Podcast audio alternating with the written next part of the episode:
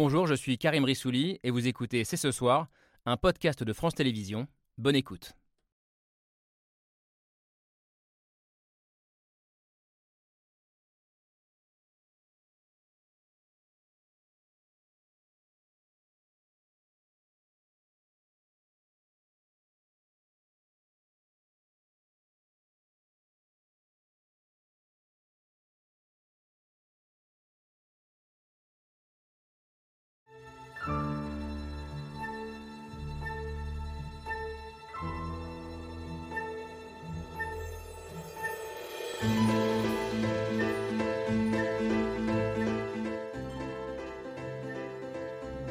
Bonsoir à toutes et à tous, soyez les bienvenus sur le plateau de C'est ce soir. La situation est inédite. Jamais l'Assemblée nationale n'a connu une telle configuration sous la Ve République. Une gifle, un désaveu, un choc. Comment qualifier ce qui s'est passé hier dans les urnes? Chaque parti en a sa propre lecture, mais une chose est sûre pour tout le monde, c'est un saut dans l'inconnu, avec une assemblée où les oppositions sont majoritaires et la crainte d'un pays ingouvernable ces cinq prochaines années. Comment comprendre cet échec d'Emmanuel Macron deux mois seulement après une réélection historique? Elisabeth Borne qu'on vient de voir, peut-elle, doit-elle rester à Matignon? Comment interpréter cette entrée en force du Rassemblement national sur les bancs de l'Assemblée. Et puis plus profondément, le système politique français, nos institutions, sont-elles obsolètes et à bout de souffle? C'est ce soir, c'est parti. Et c'est parti évidemment avec Laura Adler et Camille Diao. Bonsoir mesdames, on s'est donc euh, réveillé ce matin avec un très gros point d'interrogation, avec même pas mal de petits points d'interrogation. Euh, on va essayer d'y voir un peu plus clair ce soir et d'en débattre avec euh, nos invités. Bonsoir François-Olivier Gisbert. Bonsoir. Merci d'être avec nous. Vous étiez sur ce plateau le 25 avril, au lendemain de la réélection d'Emmanuel Macron, et vous alertiez ce jour-là le président en disant, je vous cite, il y a des victoires qui ont au fait de tourner en défaite amère. Peut-être que cette défaite est arrivée un peu plus tôt que prévu euh, hier soir. On va en parler ensemble. Et vous qui êtes aussi l'un des plus fins connaisseurs de la Ve République, eh bien, vous nous direz si même pour vous, euh, elle est arrivée ou pas euh, à bout de souffle. Une question institutionnelle qu'on va vous poser aussi à vous, Gerline Mulman. Bonjour. Bonsoir, merci d'être là. Vous êtes professeur de sciences politiques et de philosophie politique à l'université Paris 2, Panthéon-Assas. Également avec nous Gilles Finkelstein. Bonsoir Gilles, directeur général de la Fondation Jean Jaurès. Vous parlez-vous d'une triple crise crise politique, crise historique aussi d'une crise française. Vous nous direz ce que ça veut dire euh, tout à l'heure. Jérôme Sainte-Marie, bonsoir, merci d'être avec nous. Euh, politologue, président de l'Institut Polling Vox. Depuis plusieurs mois, vous dessinez ce que vous appelez un bloc populaire, euh, qui s'oppose selon vous à un bloc élitaire. 89 députés RN qui intègrent l'Assemblée. Est-ce que c'est la matérialisation de ce fameux bloc populaire? On va en débattre ensemble ce soir. Et puis on voulait aussi avoir avec nous une représentante de la majorité, de cette majorité sonnée, entre guillemets, depuis hier soir. Bonsoir Céline Bonsoir. Merci d'être là. Alors vous, à titre personnel, vous avez été réélu euh, haut la main, j'allais dire, euh, député euh, macroniste des Hauts-de-Seine, mais vous allez donc réintégrer un groupe parlementaire beaucoup plus faible et une assemblée qu'on imagine électrique et très difficile à piloter. Ça fait 24 heures environ qu'on a reçu ces résultats. cette gifle disait ce matin en une le journal Libération, je ne sais pas si vous l'avez lu. Est-ce que vous avez le sentiment d'avoir reçu une gifle hier soir? Une gifle, une claque. Enfin, j'aimerais aussi qu'on puisse redire qu'on a 245 euh, députés de la majorité présidentielle, parce qu'on a l'impression que c'est une défaite. Or, c'est une victoire pas complète. En fait, on reste quand même euh, avec une majorité euh, cette fois-ci relative. Vous dites le mot victoire quand même. Non mais, non mais en fait on oppose souvent euh, défaite et victoire. J'ai envie de dire quand même qu'on a 245 euh, députés qui sont élus. Donc certes c'est beaucoup moins, c'est une centaine de moins que euh, ce que nous pouvions avoir avant, mais on reste quand même avec une majorité relative. C'est pas comme si on avait été en 93 où le Parti socialiste passe de 275 députés à 57. Donc en fait là où c'était une véritable défaite, aujourd'hui ce qu'il nous faut c'est assumer qu'on a une majorité, une majorité certes relative. Les claques, les gifles, c'est surtout quand vous voyez aussi euh, des tenants de la majorité qui sont battus. Et ça, c'est plus sur cette, euh, sur cette image-là qu'on peut, euh, peut rester. on, a préparé une animation, il y a quelques visages qui resteront emblématiques de cette soirée d'hier. Trois ministres au tapis, Amélie de Montchalin, Brigitte Bourguignon et Justine Bénin, des figures effectivement de, de la Macronie comme on dit Christophe Castaner ou l'ancien président de l'Assemblée Richard Ferrand. Et puis on a aussi ajouté Jean-Michel Blanquer qui lui avait été battu dès le, dès le premier tour. Euh, vous dites que ce n'est pas une défaite, malgré tout, si on prend juste les scores de La République En Marche, Renaissance aujourd'hui, on est passé en 5 ans de 309 euh, députés En Marche à 168, euh, c'est ça, Jérôme Saint-Paris, hein, hier soir? Il me semble, oui. Donc c'est quasiment divisé par deux. Oui, mais en fait, on a aussi un paysage global qui s'est modifié. On aura l'occasion de redire et de revenir sur l'émergence du bloc du Rassemblement national, l'union de la gauche. Donc de toute façon, on ne peut pas comparer euh, complètement. Oui, on a perdu des représentants. Oui, euh, le poids euh, est perdu, mais on est quand même dans une situation inédite. Je tiens à le rappeler, on l'a beaucoup dit suite à la réélection du président de la République. C'était la première fois qu'on avait un président qui est réélu sans période de cohabitation. Mmh. enfin, il faut qu'on le, le pèse.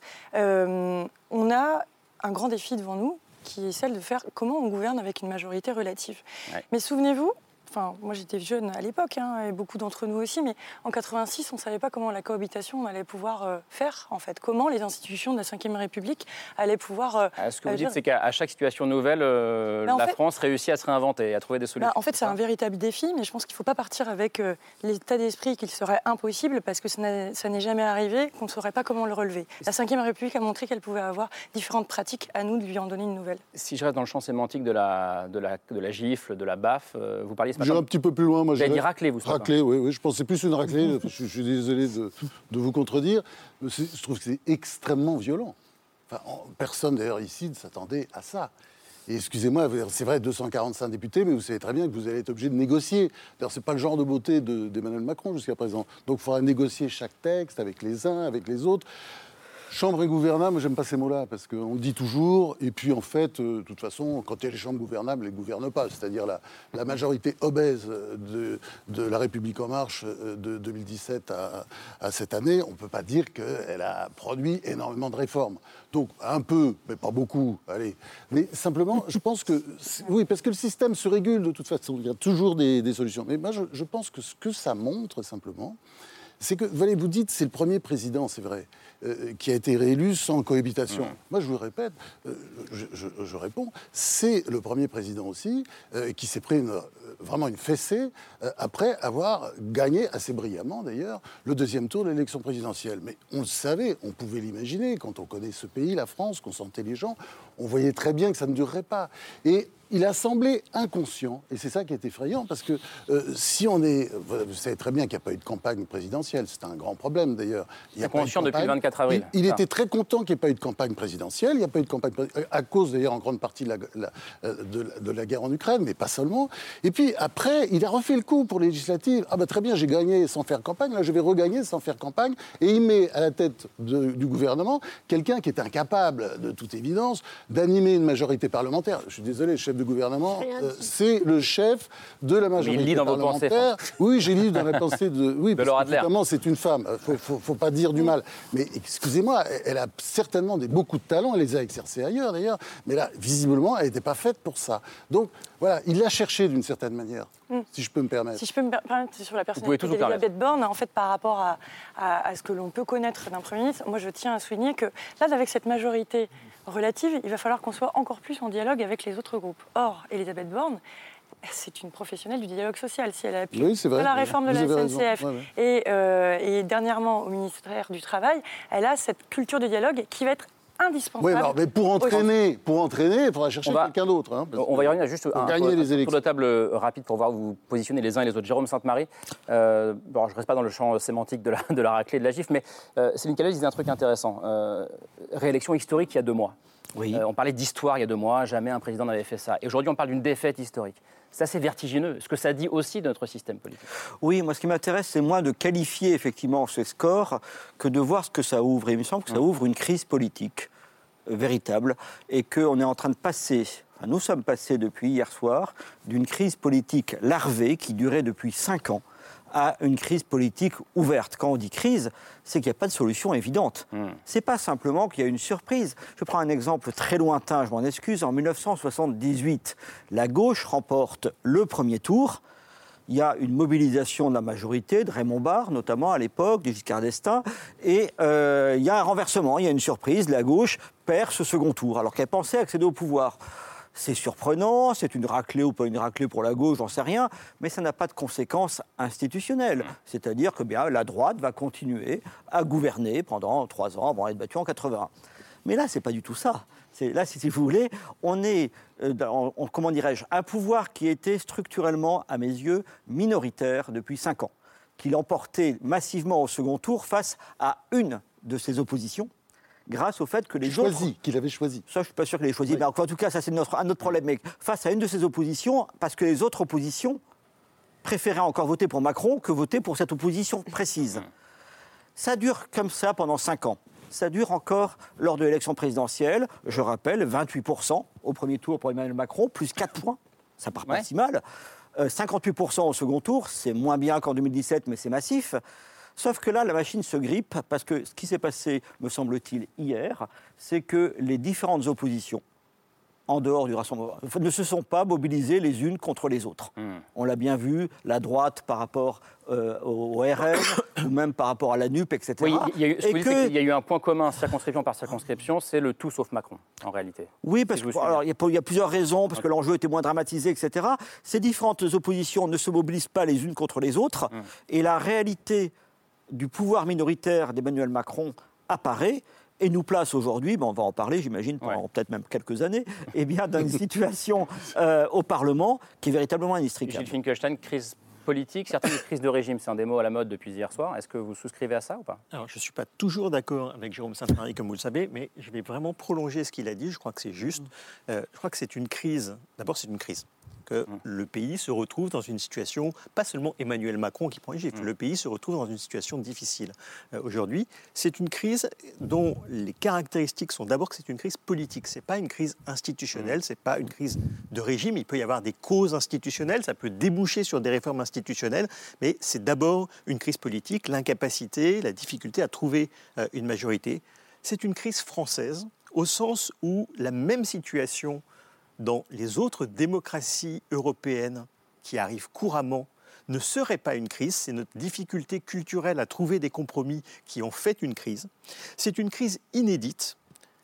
Elisabeth Borne le disait, je crois qu'elle a raison, en ce sens qu'elle ne peut pas se comparer aux majorités relatives qui ont déjà existé sous la Ve République. 1988, Michel Rocard notamment. 1988, grande différence par rapport à 1988, les conditions politiques et juridique avec la limitation de l'article 49.3 hmm. font que ce n'est pas comparable. Oui, juste pour ceux qui nous regardent, à l'époque, on pouvait gouverner sans majorité absolue parce qu'on pouvait faire passer, comme on dit entre guillemets, en force un grand nombre de textes. Aujourd'hui, on ne peut plus le faire autant de fois qu'on ne le veut par, par législature. Absolument. Et Michel Rocard l'avait utilisé 28 ah fois ah dans la législature. Donc, il avait cette arme-là, et puis il avait à sa gauche et à sa droite des groupes parlementaires qui acceptaient de jouer le jeu. Donc ça n'a strictement rien à voir. Et je termine par là. Euh, crise sérieuse au sens où nous ne voyons pas le chemin d'une solution. Euh, ça va être difficile de trouver une coalition majoritaire et ça va être difficile de gouverner sans. Jarline Mulman, pour finir ce tour de table, et après, après on reverra quelques images de la soirée d'hier. Bon, moi, je fais partie de ceux qui pensent que la crise de régime, elle, elle, était, là. elle était là déjà avant une crise de ces institutions. Je pense que peut-être la seule bonne nouvelle qui risque de sortir, et pas tout de suite, de cette affaire, c'est que la Ve République... Euh, et peut-être à son champ du signe. Je, moi, je trouve que. Ce, qui ne me dérange pas, je crois. Ce qui ne me dérange pas du tout, je, pense qu'elle est problématique depuis le début et elle est devenue vraiment pénalisante.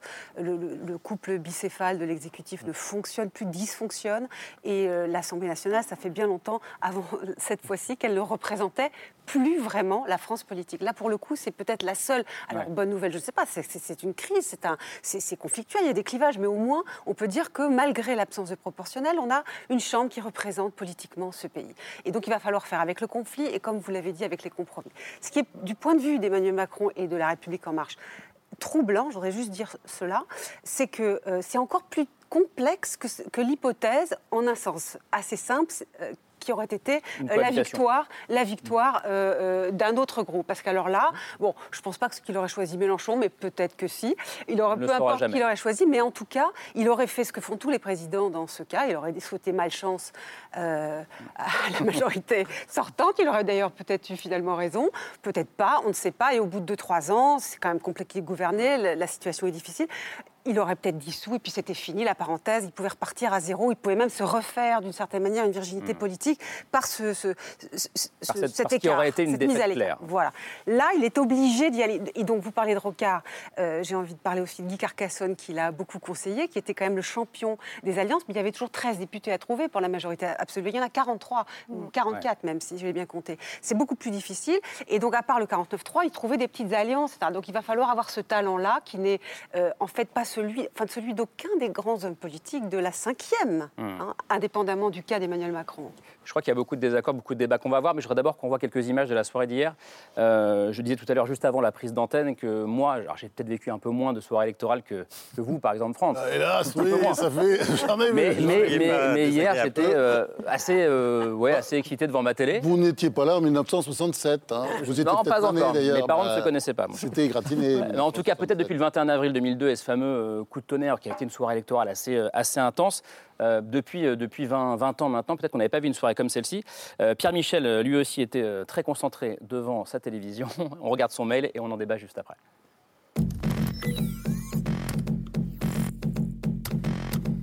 Pour parler d'hier soir, des résultats, on peut employer tous les adjectifs et superlatifs, on peut aussi la jouer Less is more comme Elisabeth Borne.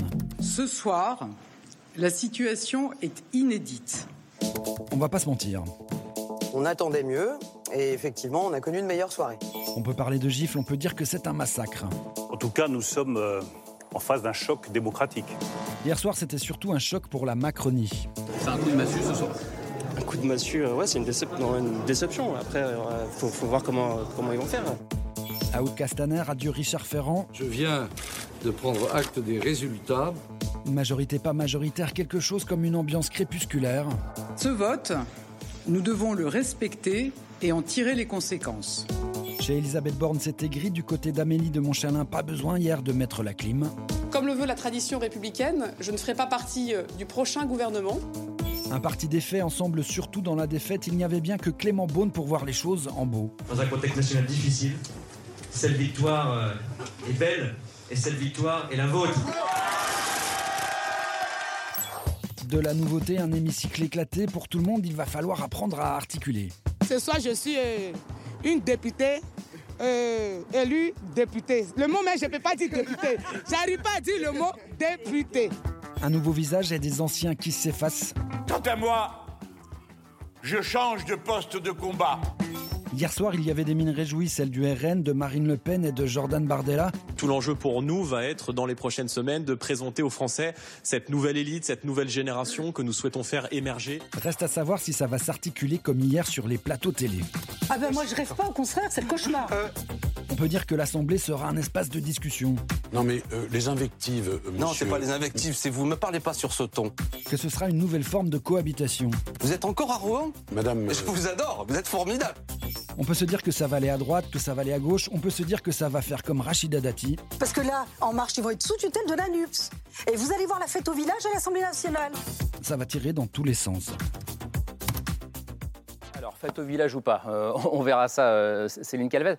Euh, François-Olivier Gisbert, juste avant le, le mail de Pierre Michel, euh, Géraldine Mulman disait c'est peut-être le chant du cygne de la Ve République et c'est peut-être pas plus mal comme ça. Ouais, je, je bouille en étendant parce que ça doit être le seul désaccord que j'ai avec Géraldine Mulman, mais c'est un vieux désaccord. J'ai beaucoup d'admiration pour son, son travail d'universitaire. Quand ça commence comme mais ça, quand on, oui, non, mais justement quand ça commence comme ça, je suis désolé. Je suis désolé parce que le grand sujet, en fait, c'est incroyable d'ailleurs, remettre toujours sur la table l'histoire de la révision de la Constitution ou de refaire la Constitution. Il y a les mélanchonistes qui parlent de sixième République. Alors qu'il y a tellement de problèmes majeurs qui se posent à la France. C'est l'idée qu'on va tout résoudre en faisant une nouvelle constitution. Cette constitution, elle marche bien, vous savez. Et l'erreur qu'on a fait, l'erreur mortelle, c'était de la dévoyer avec le quinquennat, qui était une horreur, qui, était, qui procédait, qui, qui, qui- comment dire, qui allait dans le sens de l'américanisation de la société. Mais maintenant, c'est fait. Un président clé- ben, on peut peut-être revenir en arrière pour revenir parce que euh, la Ve République, je suis désolé Géraldine, De Gaulle avait cette idée géniale parce qu'il savait que la France est un pays monarchique et régicide et donc on allait avoir un président de la République un peu style reine d'Angleterre. C'était son expression, reine d'Angleterre, au-dessus. hein. Et il faisait sept ans. Avec le mandat à 5 ans, et pourquoi pas demain d'ailleurs à 4 ans, et pourquoi pas à 3 ans, parce que tout ça c'est une sorte de surenchère, c'est, d'abord c'était le premier vice. Je dirais il y a un autre vice aussi qui est intervenu après, parce que je suis d'accord sur l'analyse, crise de régime, etc. Il y a eu une décision mortelle pour la France. C'est l'histoire du non-cumul des mandats. Ça a tué la classe politique. Mais il faut, faut se rendre compte, par pure démagogie, mais oui, par pure démagogie, ça- ça- on ça- a supprimé, vous savez, ce qu'on appelait les petits barons locaux qui résistaient à Paris. Parce que nous sommes un pays, nous ne sommes pas l'Allemagne, nous sommes un pays centralisé, jacobin, bureaucratique. Et ces petits euh, roitelets locaux, parfois grands roitelets d'ailleurs, je pensais à Georges Frêche ou des gens comme ça, je veux dire, ils parlaient mal à Paris, ils défendaient l'intérêt de leur territoire face à Paris. Tout ça a été laminé. On a une ça, députée en désaccord. Moi, je suis en désaccord avec euh, cette, ce rejet en fait euh, du non-cumul, parce que l'avantage du non-cumul, c'est qu'on a eu une plus grande diversité des représentants à l'Assemblée nationale. Parce que euh, jusqu'à il y a quelques années, vous aviez justement des produits issus du même chemin, qui étaient euh, collaborateurs politiques, élus locaux, élus régionaux, et qui finissaient euh, députés. Avec, euh, en 2017, au moment où on a justement interdit le cumul entre les mandats de maire et de député, eh bien, on a vu comme ça émerger des gens qui avaient des parcours complètement différents. Et je pense que quand on est des représentants du peuple, il ne faut pas le confondre avec le Sénat. Le Sénat, il représente les collectivités territoriales et les élus. Nous, on représente le peuple et on a intérêt à avoir des gens de 20 ans à 65 ans, et voire plus, avec des métiers Ça et des s'est pas parcours vu à l'Assemblée complètement nationale différents. depuis 2017, je suis désolé, parce que c'était une majorité atone, obèse, euh, inconsistante. Je- je- non, mais je- la politique, je suis désolé, c'est un métier, ça se fait. Il faut Oui, mais parler c'est aux pas gens. que du spectacle aussi. Si, si je reviens à, à cette fameuse constitution, euh, est-ce que le choix qui avait été fait n'était pas. On avait le choix, euh, si je caricature, entre euh, en gros un système proportionnel qui représenterait fidèlement la société française politiquement ou un système majoritaire qui lui donnerait de la stabilité? Est-ce qu'aujourd'hui on n'a pas. Euh, au fond, ni l'un ni l'autre, même si c'est un peu corrigé depuis hier soir au niveau de la représentation. Est-ce qu'on n'a pas tous les défauts, les défauts de la quatrième, les défauts de la cinquième aujourd'hui? Alors, je ne suis pas un professeur de droit constitutionnel, loin de là, mais je ne pense pas que notre problème tienne essentiellement à la Constitution, mais plutôt à l'évolution du système partisan. Je veux même être plus précis. En 1958, quand est- la nouvelle Constitution arrive, que cherche à faire le général de Gaulle? C'est à donner les moyens de diriger une assemblée qui est une assemblée qui n'est pas encore organisée comme elle va l'être, c'est-à-dire où il y aura une gauche et une droite très, très structurées, avec une majorité très claire. Non, lui, ce qu'il veut, c'est avoir les moyens constitutionnels de gérer efficacement une assemblée qui est une assemblée très composite entre 58 et 62. C'est à ça que sert justement le, le 49.3, toute une série d'articles que je connais plus ou moins bien, mais si vous voulez, c'est ça qui sert à discipliner cette assemblée qui n'en faisait qu'à sa tête sous le régime précédent. Et donc, on va bien voir si ça fonctionne. Non, le problème qu'on a, je pense, c'est un problème qui vient beaucoup plus de la base, qui vient beaucoup plus de l'électorat, qui vient beaucoup plus de la euh, désorganisation du système partisan. Moi, je l'interprète très rapidement comme la coexistence problématique de deux axes, l'axe gauche-droite, qui persiste, et qui même revivifié par certains côtés par euh, l'initiative de la NUP, qui à gauche en tout cas refait ré- surgir cette gauche, et en même temps il y a un autre axe qui lui était présent au second tour de la présidentielle, qui est l'axe populiste progressiste pour aller vite, et ces deux choses-là cohabitent, et on arrive à cette mosaïque et à ces résultats erratiques de l'élection, euh, des élections législatives. Je vous laisse Juste répondre sur un la point, je question peux pas institutionnelle. répondre. Bien sûr, on a tous euh, nos avis différents sur la cinquième. Juste un point, les grands régimes présidentialistes, comme les États-Unis d'Amérique, c'est quand même un très bel exemple, un très beau joyau constitutionnel, sont des grands régimes parlementaristes. En même le- temps. Bien sûr. Et lorsque euh, le président a besoin de faire passer une loi, d'abord, il peut mettre son veto, mais il ne peut jamais dissoudre. Et il doit chercher absolument des compromis. Hmm. Donc c'est lui, le président, qui va voir des parlementaires et qui essaye de construire des compromis. Aujourd'hui, qui va faire ce job? Est-ce que c'est Emmanuel Macron depuis l'Élysée? Mais c'est aberrant, il ne peut même pas aller, je vous rappelle, euh, à l'Assemblée nationale. Il donc ça doit être un Premier ministre. Et là, on va voir la le dysfonctionnement profond, de, de- je, persiste de ce régime, qui est que il va falloir mettre quelqu'un qui a de l'envergure. Il va falloir Oui, mettre quelqu'un qui a du charisme. Est-ce que ça plaît à Emmanuel Macron de mettre quelqu'un qui soit finalement Bah, le véritable chef de l'État? Je suis désolée. Ce sera Matignon qui va devoir construire les majorités. Ce sera là que sera. Ça a souvent été le pouvoir, mais là, il sera véritablement là plus que jamais. Est-ce que ça va avec l'image euh, euh, du président de la République de la Ve, qui n'est pas René Coty, qui est précisément ce que euh, Je suis beaucoup désolé, de gens, Géraldine. chefs de l'exécutif. De Gaulle n'était pas René Coty, c'est-à-dire dans l'esprit de De Gaulle, le président président préside et le Premier ministre gouverne. Gouverne. Et d'ailleurs, il longtemps, il gouverne gouverne. tellement, et d'ailleurs, il laissait plus de marge à son Premier ministre que Macron, hein, évidemment. Et, et Oui, tous ses vrai. successeurs ont massacré leur Premier ministre, c'est devenu un collaborateur. C'est absurde ce système-là. Il y avait un système à deux têtes, et le président, je suis désolé, il présidait. Il présidait, c'était un vrai président. Mais derrière, il y a le Premier ministre qui faisait le boulot, qui gouvernait, et qui avait un vrai pouvoir. Alors évidemment, quand on choisit Elisabeth Borne pour gouverner, ça ne peut pas marcher. Ah, ça- ça- ça Il faut une- prendre des- Non, mais il faut prendre des attendez, politiques. attendez, moi, je- Il faut prendre des politiques ou alors des, des- des gens qui viennent de la société civile et qui ont l'esprit Je politique. vais revenir à Elisabeth. Borne et je vous laisse d'abord répondre, euh, Gilles Finkelstein, là-dessus. Oui, euh, Franz-Olivier Gisbert, en fait, a la nostalgie d'une euh, d'une cinquième République qui n'existe plus depuis maintenant de nombreuses années et même depuis plusieurs décennies. Tout a changé avec le quinquennat, ça avait même déjà commencé à changer euh, avant. Et on est aujourd'hui, depuis maintenant euh, 20 ans, dans une situation dans laquelle non seulement il y a un déséquilibre accentué entre l'exécutif et le législatif qui était déjà là depuis les débuts de la Ve République, mais on a, et Géraldine Mulman l'a dit juste d'un mot, euh, je crois que ce que cela a introduit en plus, c'est un dysfonctionnement à l'intérieur même de l'exécutif en concentrant le pouvoir sur le président de la République qui n'a pas les leviers euh, du pouvoir. Un des effets peut-être positif de la situation dans laquelle nous sommes, c'est de reparlementariser pour un temps, en tout cas de redonner au Premier ministre une fonction beaucoup plus centrale parce qu'il va falloir euh, gouverner avec euh, une Assemblée nationale le- plus compliquée. Mais je termine juste d'une phrase. Je pense donc que cette question institutionnelle, elle est posée, mais je pense que elle est d'une certaine manière indépendante de la crise que nous vivons, Ah, dont l'origine la pratique. est Voilà, d'abord une crise chose. politique. Il faut changer la pratique. Mais est-ce que ça veut juste dire que pour vous, on- on- ça fait cinq ans qu'on vit avec un homme qui a théorisé euh, Jupiter Euh, Est-ce que le centre de gravité de la vie politique française passe depuis hier soir de Jupiter, de l'Élysée, à la plèbe, si je fais une comparaison romaine, euh, ou en tout cas aux représentants de la plèbe? Est-ce qu'on est est que, est qu'on vit une, une forme de révolution euh, hier soir ou pas? Mais oui, mais ce n'est pour le coup, ce n'est pas si nouveau. À chaque fois qu'il y a eu une cohabitation, et on en a quand même connu trois exemples dans l'histoire de la Ve République, à chaque fois, le centre de gravité du pouvoir s'est déplacé de l'Élysée jusqu'au couple Matignon Mais c'était une cohabitation. C'est la différence avec ce qui se passe aujourd'hui. Oui. Mais ce sera peut-être une cohabitation. je voudrais poser une question à France et à Gilles. Le grand vainqueur de- du deuxième tour des élections législatives, c'est l'abstention. Donc, il y a un manque de 54%. représentativité. Là, on discute comme si c'était la totalité du peuple français qui avait décidé. Ben, c'est moins, moins de la ma- majorité euh, dont on parle. Est-ce que ce manque de représentativité ne va pas nuire au fonctionnement de cette situation politique inédite et ne va pas rejeter encore plus loin un désaveu de la part du peuple français vis-à-vis des élites politiques? Alors la question est posée à tout le monde. hein. D'une phrase, Ouais. c'est une manifestation très profonde de la crise politique que nous vivons. On va, comme toujours, oublier dès le lendemain les 54% euh, d'abstention. Et vous avez raison de le souligner, c'est un élément absolument majeur. Et c'est un élément majeur parce que souvent on dit il y a de la participation quand il y a de l'enjeu. Là, il y avait de l'enjeu. Il y avait de l'enjeu.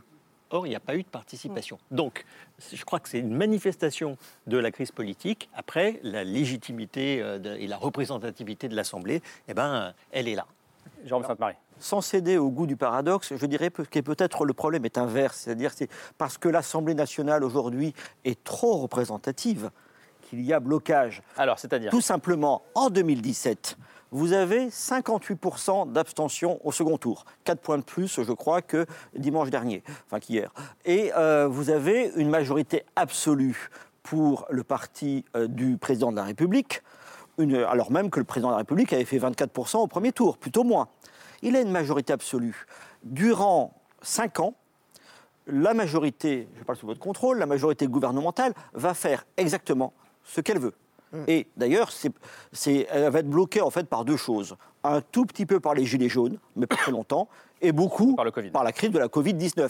Mais sinon, toutes les réformes qui sont prévues passent.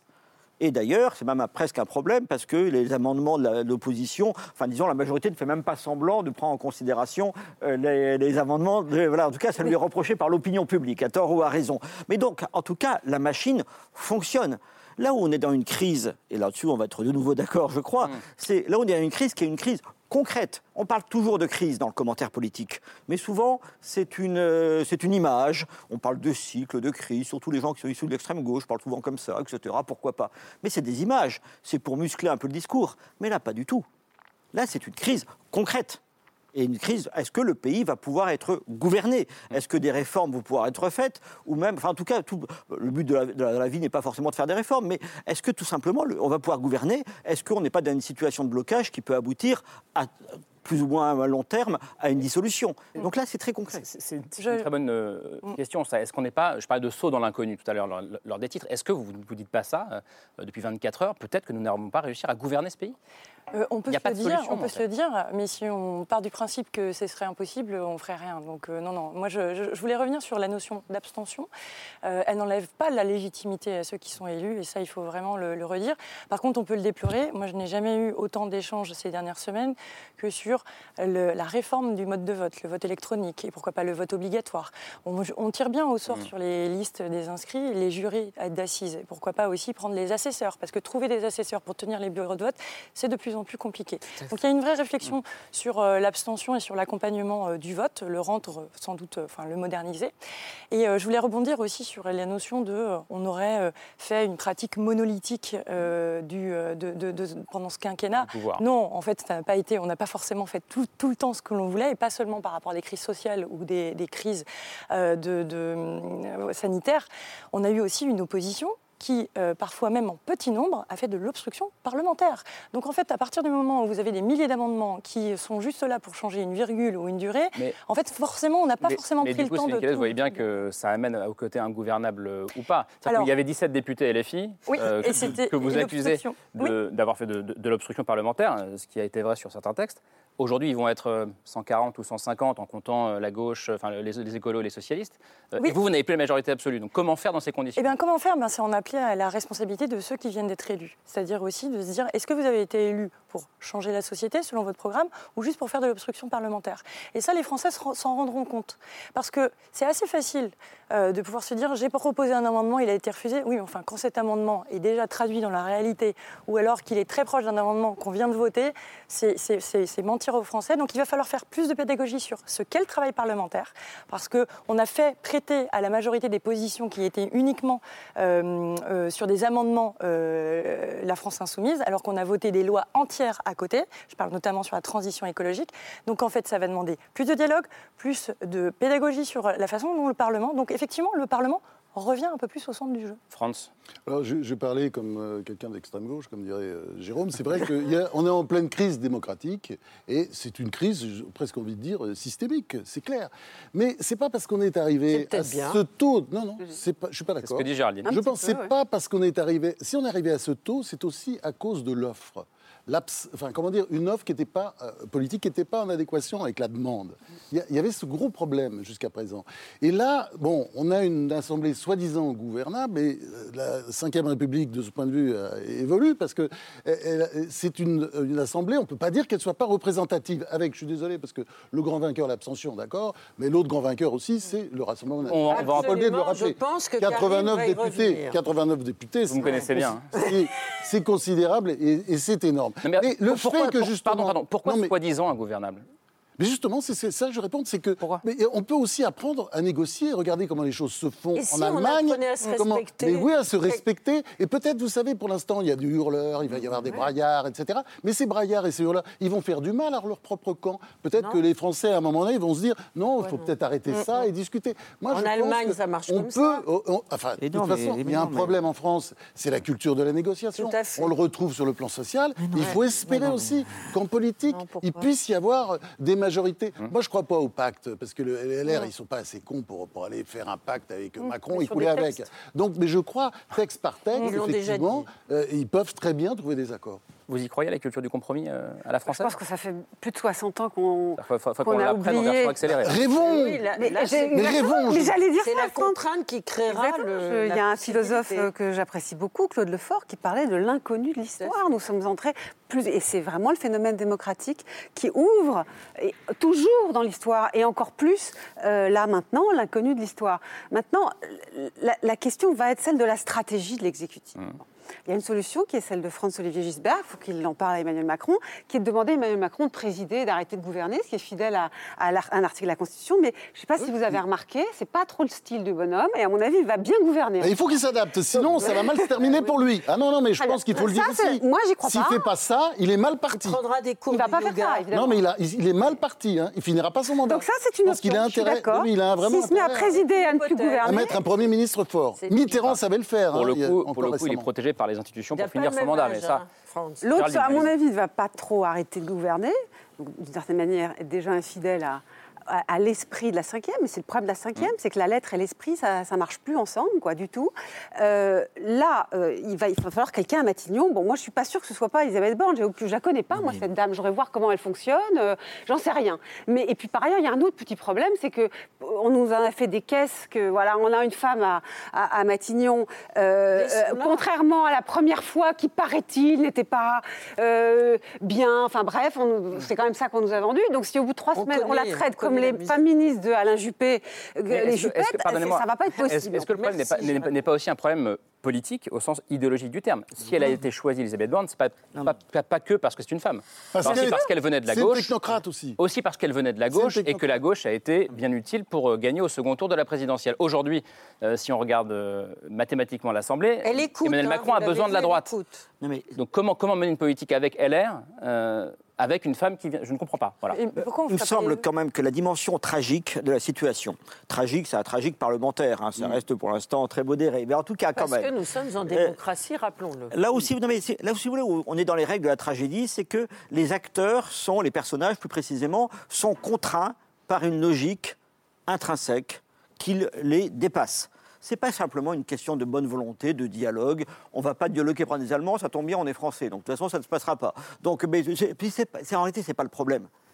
Le problème, c'est quoi? C'est que l'Assemblée nationale, aujourd'hui, est assez correctement représentative. Je reviens là-dessus. En 2017, on avait eu 40% à peu près des suffrages exprimés au premier tour de la présidentielle qui s'étaient portés sur Marine Le Pen et sur Jean-Luc Mélenchon. De ces 40% du premier tour de la présidentielle, il ne restait que 4% de députés de la France insoumise et du, euh, à l'époque, ça devait être le Front National. Donc ça ne posait pas problème. C'était un vrai scandale démocratique, mais en réalité, ça facilitait le fonctionnement des institutions. Là, aujourd'hui, par une série de d'effets, euh, comment dirais-je, indirects sans doute, eh bien, plus que par une volonté de l'électorat, personne ne sait comment vont voter les autres électeurs, eh bien, on arrive à quelque chose qui est relativement représentatif. Il n'y a pas suffisamment par rapport à leur score de députés du Rassemblement national, mais il y en a quand même beaucoup. Même chose probablement pour la gauche, etc. Légère surreprésentation du camp gouvernemental, mais dans des proportions raisonnables. Or, tous ces électorats ont une logique. C'est vrai que les députés doivent se respecter entre eux, mais ils doivent d'abord respecter leurs électeurs. Et leurs électeurs ne sont pas du tout d'accord sur la politique à mener. Gilles Finkelstein. Oui, moi je suis un, un social-démocrate, comme vous le savez, donc le mot compromis, compromis social ou compromis politique est un mot positif et c'est pas euh, C'est pas compromission. C'est voilà, pas, c'est c'est pas pas de la compromission. Euh, si nous étions allemands, la logique aujourd'hui serait qu'il y ait une coalition parlementaire qui se constitue et logiquement elle se ferait entre la majorité actuelle et les républicains. Bon. Nous ne sommes pas allemands. Et donc, il est vraisemblable que cette majorité, je ne sais pas si ça va être tenté, et si c'est tenté, je ne suis pas sûr euh, que ça réussisse. La réserve, c'est que tout cela va se faire sous le regard des électeurs et sous l'ombre d'une potentielle dissolution que tous les acteurs, à partir d'aujourd'hui, vont avoir en tête. Ont en tête. Et sur le regard donc- des Allemands aussi. Et donc, sur le regard des Allemands, en tout cas de l'Europe aussi.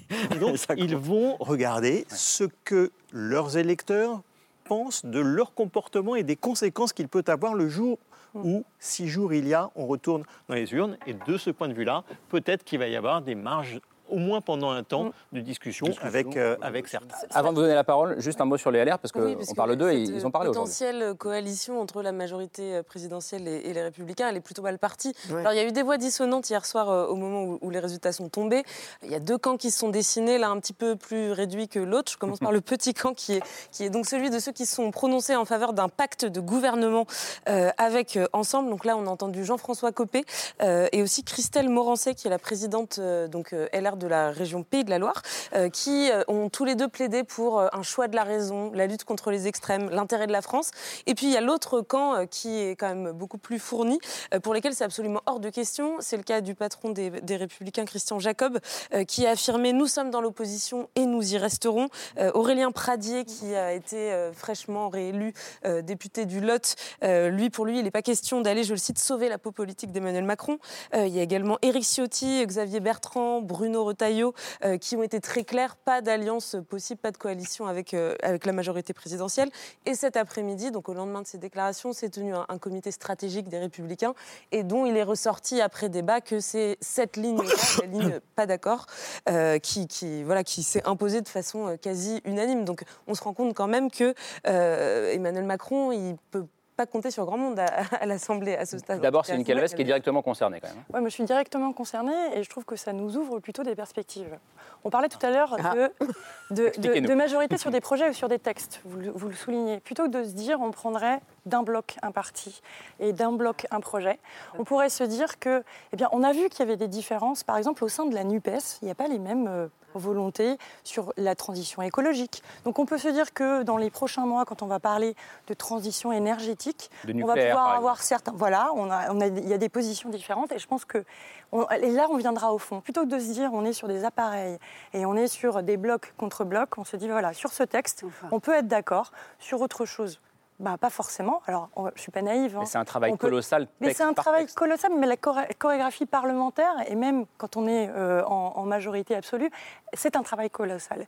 Et c'est un traitement de parlementaire à parlementaire. C'est pas parce que vous êtes dans un groupe parlementaire que vous êtes tout le temps solidaire. On a connu quelques fois, donc il faut tenir aussi ces 245 personnes. Et ces chorégraphies parlementaires, je trouve que ça ouvre une autre pratique de la Ve République, de se dire qu'on va aller chercher à droite, à gauche, ceux qui sont intéressés Je par vous, un donne, texte. je donne la parole à tous les deux, mais les- les- c'est les frondeurs. La dernière fois qu'on a vu ça euh, au sein de- du Parti Socialiste à l'époque de François Hollande, avec euh, des solidarités de groupe qui ne tenaient pas, ça se finit pas toujours extrêmement bien. Mais Oui, vous êtes macronienne, hein D'accord. Toujours, je En même crois. temps, Je suis en même temps. Que moi, je- je- depuis le début, je- mon intuition, mais bon, je suis contente de voir que là, elle est un petit peu confirmée. Mais c'est pas sûr que j'ai raison. Et je crois qu'ils vont essayer, euh, dans la Macronie, c'est classique, ça correspond au désir de transgression qu'il a lui-même reconnu comme étant assez euh, constitutif de sa personnalité. Emmanuel Macron, il va essayer de casser les blocs.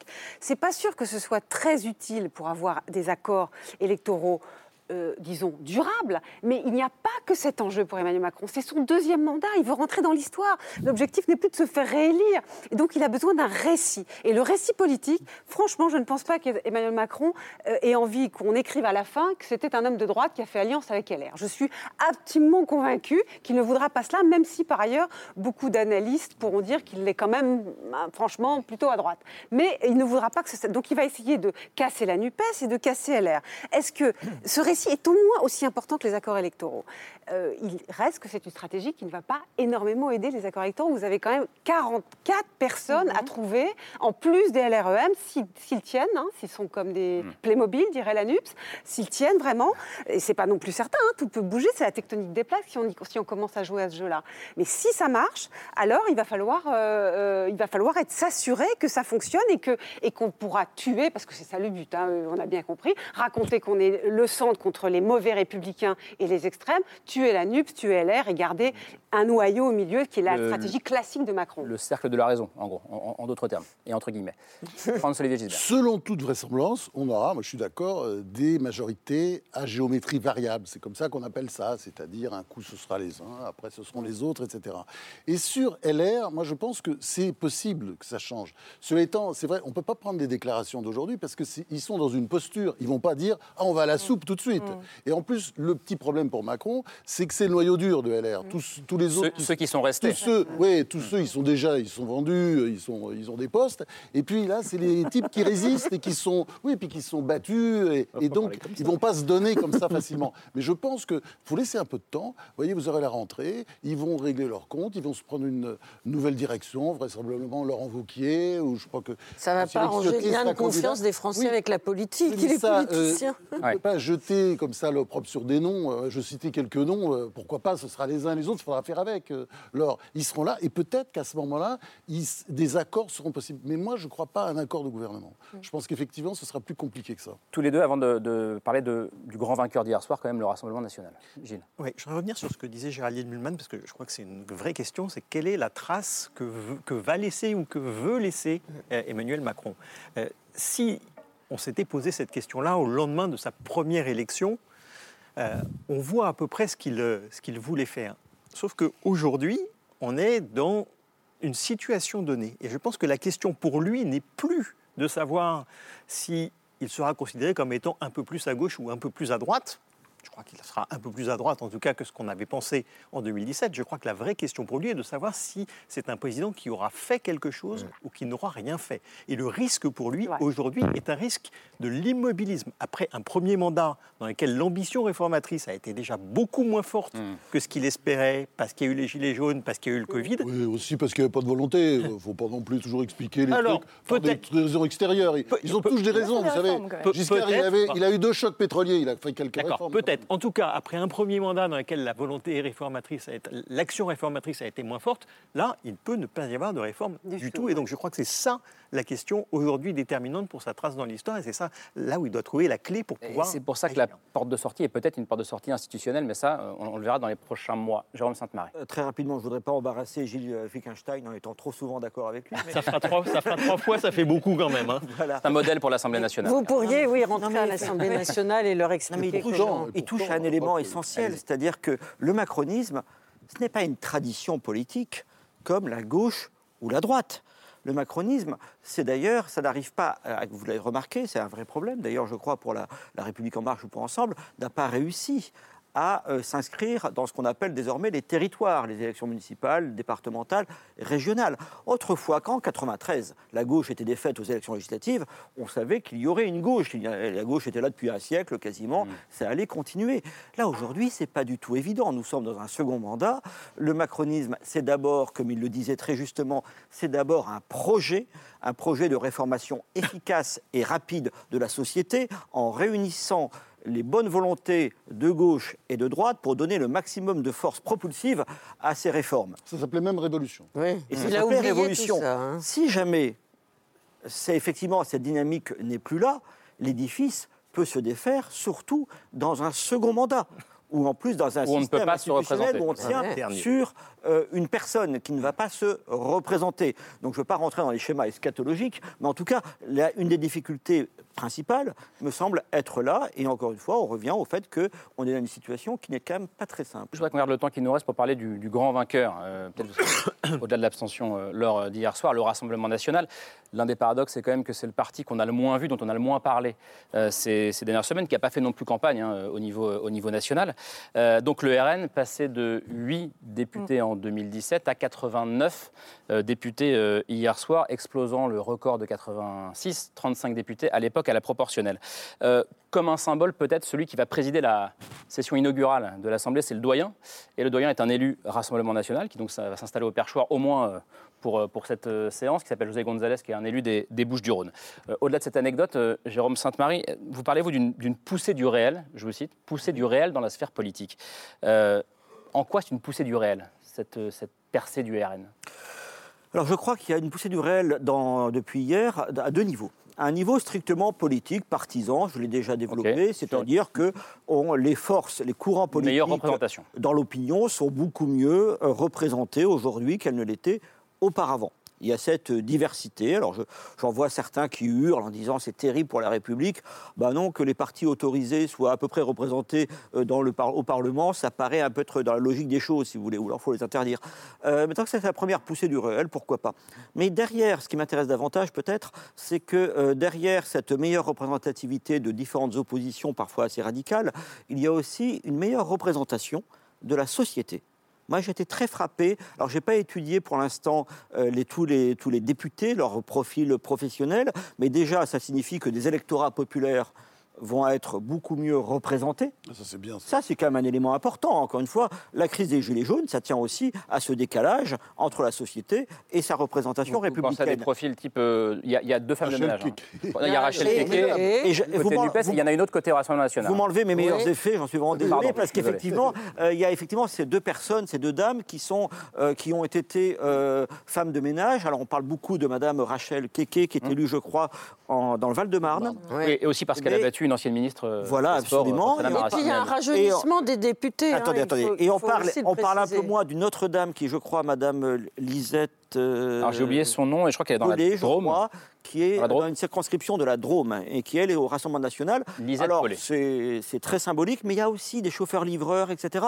Avec ces forces politiques mieux représentées, vous avez des professions qui avaient disparu de l'Assemblée nationale qui sont en train d'y revenir. Eh bien, je ne suis pas sûr que ça Plus la facilite jeunesse, le travail du gouvernement. Plus mais en la- tout cas, c'est plutôt une bonne nouvelle. Plus la jeunesse, mais pardon, Laure, un peu moins de Un femmes moins de femmes. qu'en. Euh, oui, euh, 2017. c'est pas bon pour les femmes. hein, Il y a moins de femmes Juste dans sur cette, l'Assemblée. euh, sur cette poussée du réel, est-ce que vous êtes euh, d'accord avec ça Vous, par exemple, Jeanne Mulman, est-ce que Ah c'est. oui, il faut bien qu'à un moment donné, euh, le- on voit dans la politique, au jour le jour, le Rassemblement national. Je veux dire, on ne peut pas continuer à, à combattre, pour tous ceux qui le combattent, un ennemi qui, qui- qui, certes souffrait de son invisibilité, mais qui en tirait aussi un certain profit, parce que c'était aussi une, une machine à fantasmes, cette invisibilité. Mm.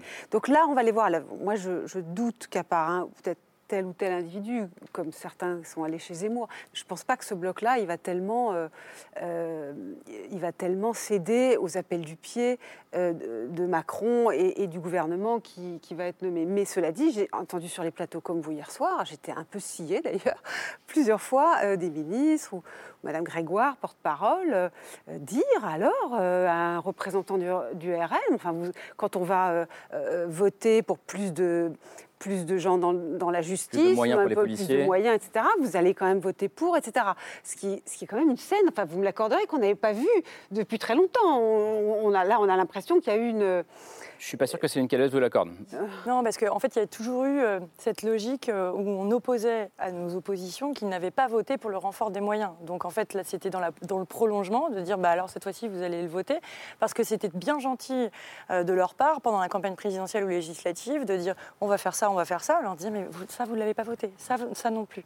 Donc, en fait, aussi, c'est les mettre, et encore une fois, devant leurs responsabilités. Mais est-ce que vous irez Ils chercher, pardonnez-moi, est-ce que vous irez chercher au cas par cas sur certains textes, y compris des renforts du Mais Rassemblement moi, je pense que, en fait, comme le disait Olivier euh, Grégoire, en fait, quand on a besoin d'avoir une majorité, et si c'est bon pour les Français, et en fait, on va aller chercher ces voix-là. Parce qu'on Donc, va pas. banalisation de l'extrême droite dans la pratique politique française. Je suis Bah, pas c'est déjà fait, je suis désolé. Oui, mais le encore résultat, plus. C'est déjà On- fait. on- hein. Encore plus. Bah non, mais c'est fait.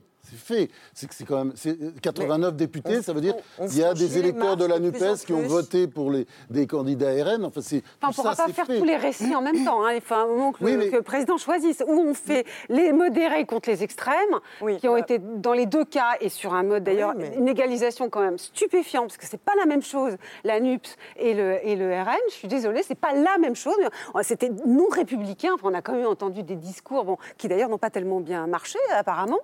Compris on- de la et on ne peut pas en même de temps se mettre en situation de négocier euh, au coup par coup avec le RN. Je pense qu'il va y avoir un choix de récit. Et hier soir, c'était intéressant parce qu'on a eu affaire à une ambiguïté, une ambivalence du récit comme Et il arrive dans les moments de, crise. définition de la démocratie, Géraldine. France et puis, et puis Gilles qui veut réagir aussi. Le Rassemblement national était sorti de la société, enfin, était jamais rentré d'ailleurs en fait dans la société politique. Et je crois qu'il y, y a un événement là, c'est qu'il a un énorme groupe parlementaire et il ne pourra pas se défausser, euh, passer à travers les gouttes, euh, pas prendre position. Donc on, on a quand même, un, un- euh, comment dire, un- on va avoir au bout de- d'un an ou deux d'exercice parlementaire un nouveau Rassemblement national. Et je crois que c'est pas forcément une mauvaise chose parce que la banalisation, euh, de toute façon, je suis désolé, elle est entrée dans les faits depuis très longtemps. On le voit avec ce résultat. Il n'y a plus l'opprobre, le Front républicain. Mais c'est pas plus. pour ça qu'on ne peut pas ne pas être inquiet de cette ça, banalisation.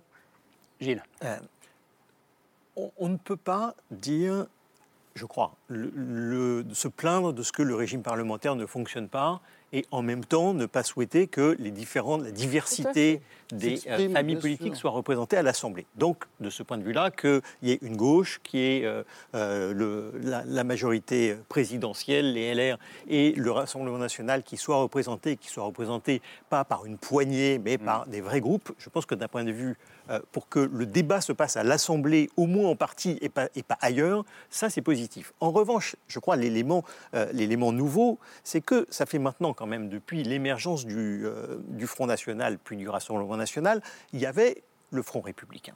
Et on peut dire qu'il fonctionnait plus ou moins bien, mais si Emmanuel Macron a été réélu et a été- réélu avec 58% euh, il y a quelques semaines maintenant, c'est parce qu'il subsistait quelque chose de ce Front républicain. Il est mort aux législatives.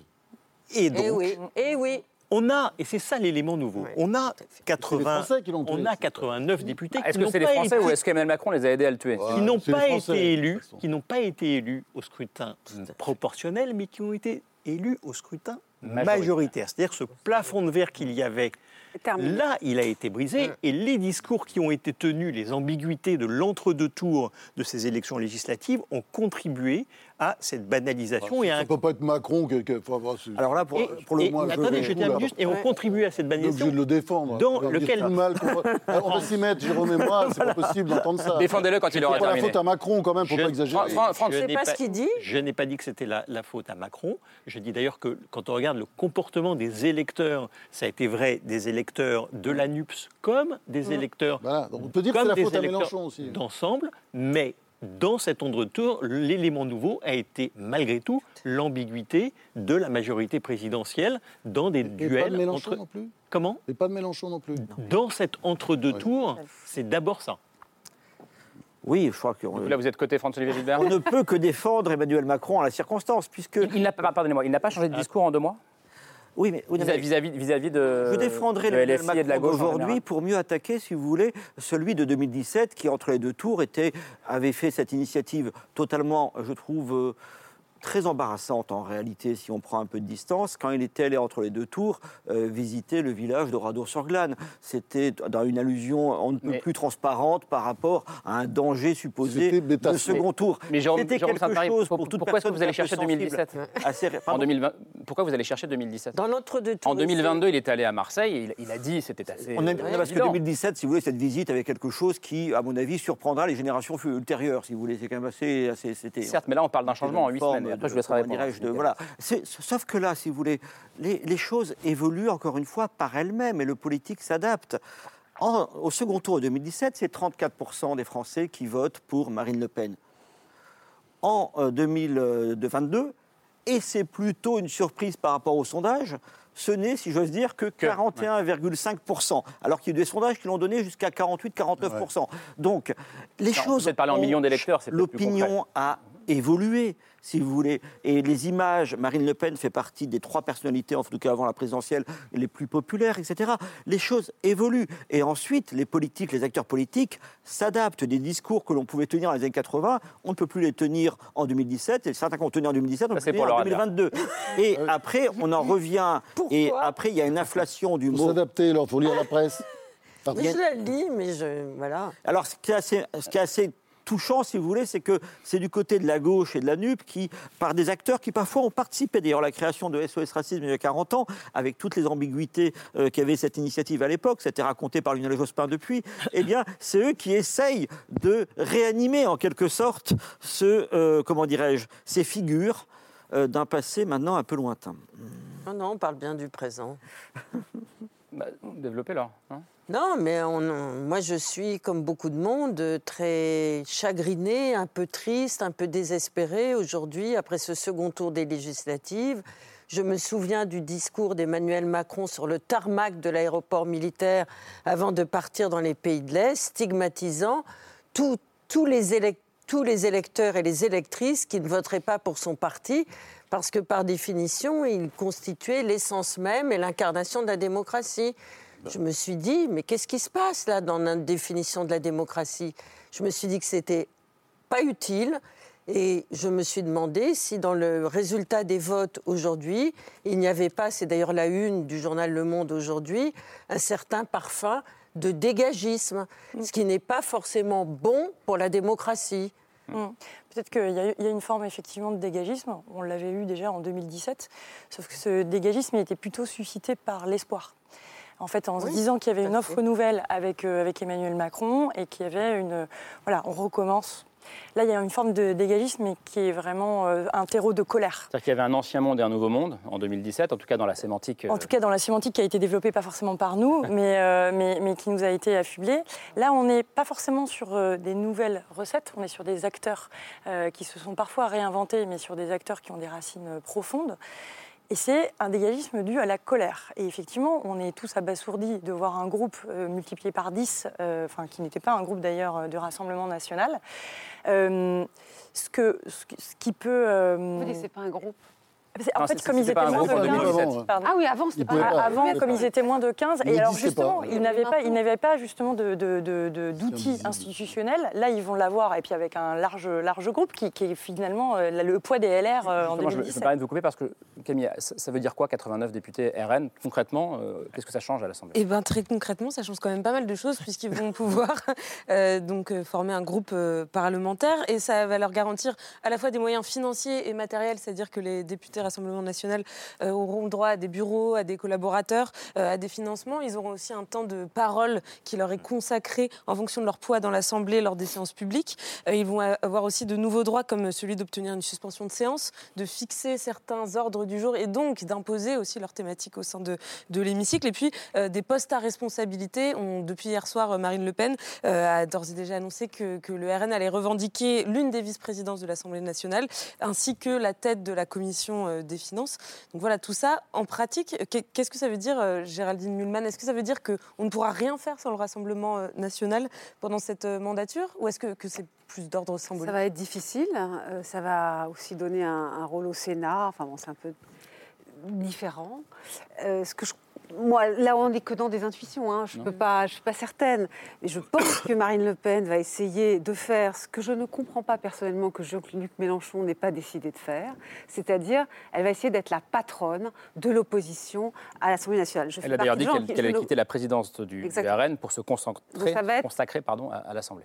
Peut-être que le mercredi après-midi, il y aura plus de gens qui vont regarder la télé parce qu'il Ah va bah, passer des choses à l'Assemblée nationale. Et je pense que Jean-Luc Mélenchon, là, je, je ne comprends toujours pas pourquoi il n'a pas euh, souhaité avoir de mandat de député. Il était un des meilleurs, quoi qu'on en pense, un des meilleurs rhéteurs de la classe politique. Il avait un boulevard pour être euh, euh, le, le patron, vous comprenez bien ce que je veux dire, sur le plan informel politique de cette Chambre. de- et, et il va s'y passer beaucoup de choses et il ne sera pas là. Je- moi, je pense que là, il y, a, il y a soit quelque chose que je n'ai pas compris, que nous ne savons pas, soit euh, une erreur politique. Géraldine, quand même, c'est que d'abord, il y a, l'âge, il a le même âge que moi, hein, je crois qu'il est même un petit peu plus jeune. Mais je il y a l'âge Non, non, non, je pense que oui, il a, il a envie de laisser la, la place aux jeunes, ça fait longtemps qu'il le dit, il a préparé Quatennens et d'autres aussi.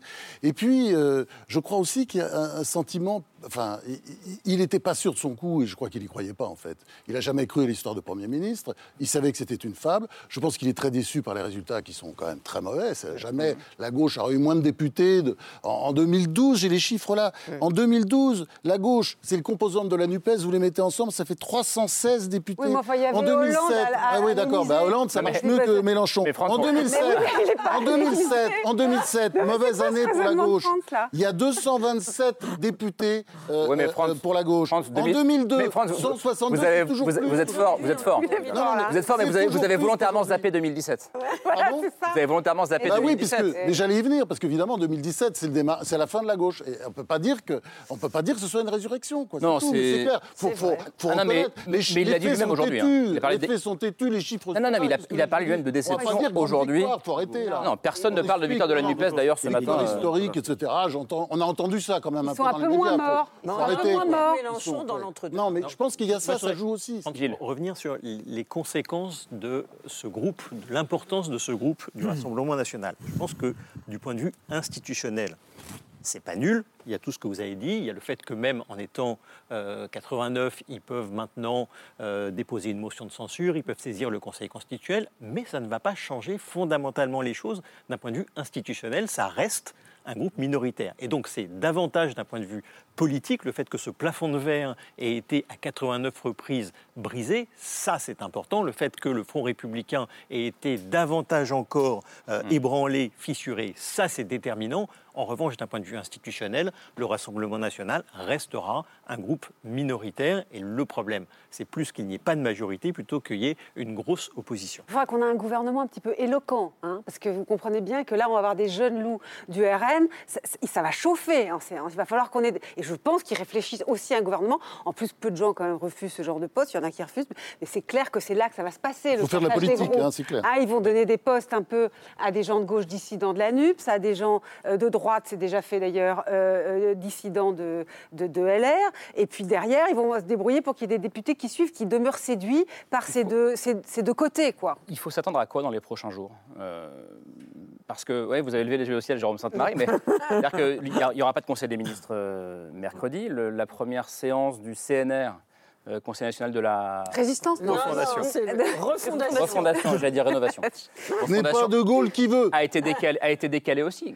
Quand on parle de paralysie, euh, ça commence à y ressembler, malgré tout. Il faut pas Ouais, mais c'est pas dans le vide non plus. Enfin, on, va- avoir de toute façon des dates euh, qui sont imposées par le fonctionnement de l'institution euh, Assemblée nationale. On qui a deux, on a venir deux rythmer. optimistes là. là.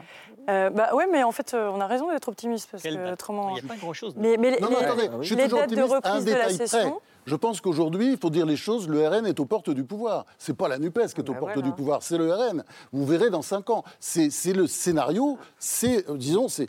Vous savez, à un moment donné, les choses basculent. Il y a toujours une opposition et une majorité. À un moment donné, l'opposition prend le pouvoir. Aujourd'hui, c'est vrai que si une opposition paraît en mesure de prendre le pouvoir demain, c'est certainement pas la NUPES quand on voit les chiffres, et c'est clairement le Rassemblement national. Je crois que tout le monde est d'accord. Et d'autant que le RN ne va pas se diviser là où la NUPES a déjà un peu commencé à se, à se frotter, d'ailleurs, dès, dès- dès cet après-midi. Pas tant que ça. Si je levais les yeux au ciel, c'est qu'en fait, je n'ai aucune idée de ce qui peut se passer.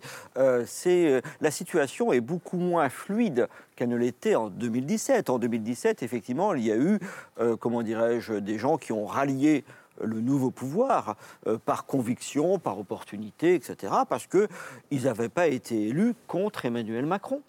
Emmanuel Macron n'était pas un président sortant et beaucoup à gauche et à droite avaient été exaspérés lors des mandats précédents par l'impossibilité de réformer, par ce blocage euh, mutuel qu'on avait vu lors de la loi travail, etc. Mais aujourd'hui, c'est très différent. En 2022, là, on a une- des gens qui ont été élus, que ce soit à la NUPES, dans une forme quand même dominée, une coalition, un cartel électoral, mais quand même dominé par une forme assez radicale, et donc avec euh, des engagements très hostiles au président sortant et à sa politique. Et de l'autre côté, les survivants de la droite, si j'ose dire, ceux de LR, eux aussi, pour la plupart, certains ont été élus face à des candidats euh, d'ensemble et sur des positions généralement euh, qui sont beaucoup plus fermes dans l'opposition, parce que tout simplement, c'est un président sortant, et que ceux qui devaient partir par tempérament ou pour des raisons idéologiques, souvent sont déjà partis. Donc c'est beaucoup plus dur pour trouver des gens. Donc on ne sait pas, et on ne sait pas, on parle beaucoup normalement à ce moment de l'année, euh, en année euh, législative, on se dit il y aura le vote de confiance euh, fait au gouvernement euh, dans quelques jours. Mm. Euh, là, on ne sait pas si le gouvernement aura la confiance. Mais c'est plus que ça. C'est plus que ça. On On va pas la demander. On ne sait pas qui va être le Premier ministre. On ne sait pas s'il va y avoir une déclaration de politique générale et quand. Parce qu'il y a une date qui est fixée, mais elle n'est pas constitutionnellement obligatoire, c'est à la main du gouvernement. Et on ne sait pas s'il y aura un vote de confiance qui sera demandé. Il y a des débats Voilà, constitutionnels pour savoir si c'est obligatoire ou pas. Ça n'a pas toujours été le Ça, cas, notamment. Et les motions ça n'a notamment pas été le cas ouais. lorsque euh, il y avait un gouvernement qui était minoritaire à l'Assemblée nationale. Donc là, Franz disait voilà les risques dans cinq ans. Moi, je ne sais pas ce qui se passe dans cinq jours. Et Oui. c'est ça la grande incertitude de la période dans laquelle Et on entre, c'est qu'on est au jour le jour pour l'instant. D'une façon générale, les motions de défiance, on ne compte que les voix positives en faveur de la motion. Si on considère les deux opposants quand même naturels pour l'instant, LR, je les mets un peu à part, je ne sais pas trop.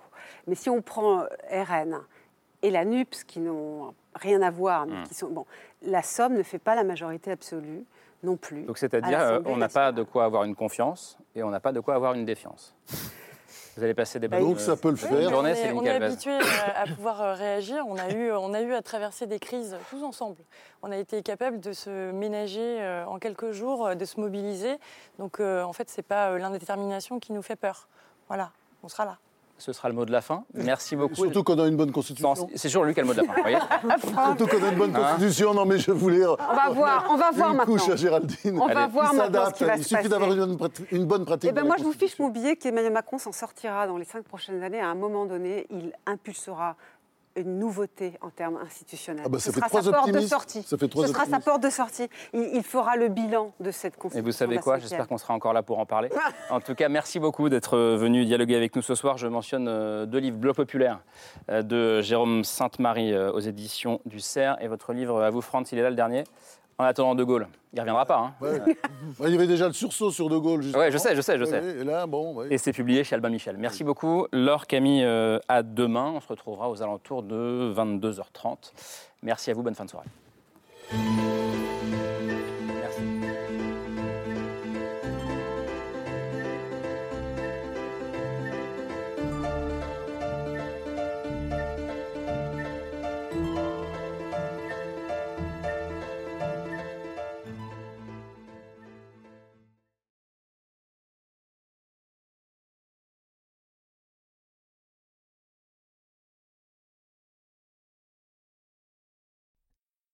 C'était C'est ce soir, un podcast de France Télévisions. S'il vous a plu, n'hésitez pas à vous abonner. Vous pouvez également retrouver les replays de l'émission en vidéo sur France.tv.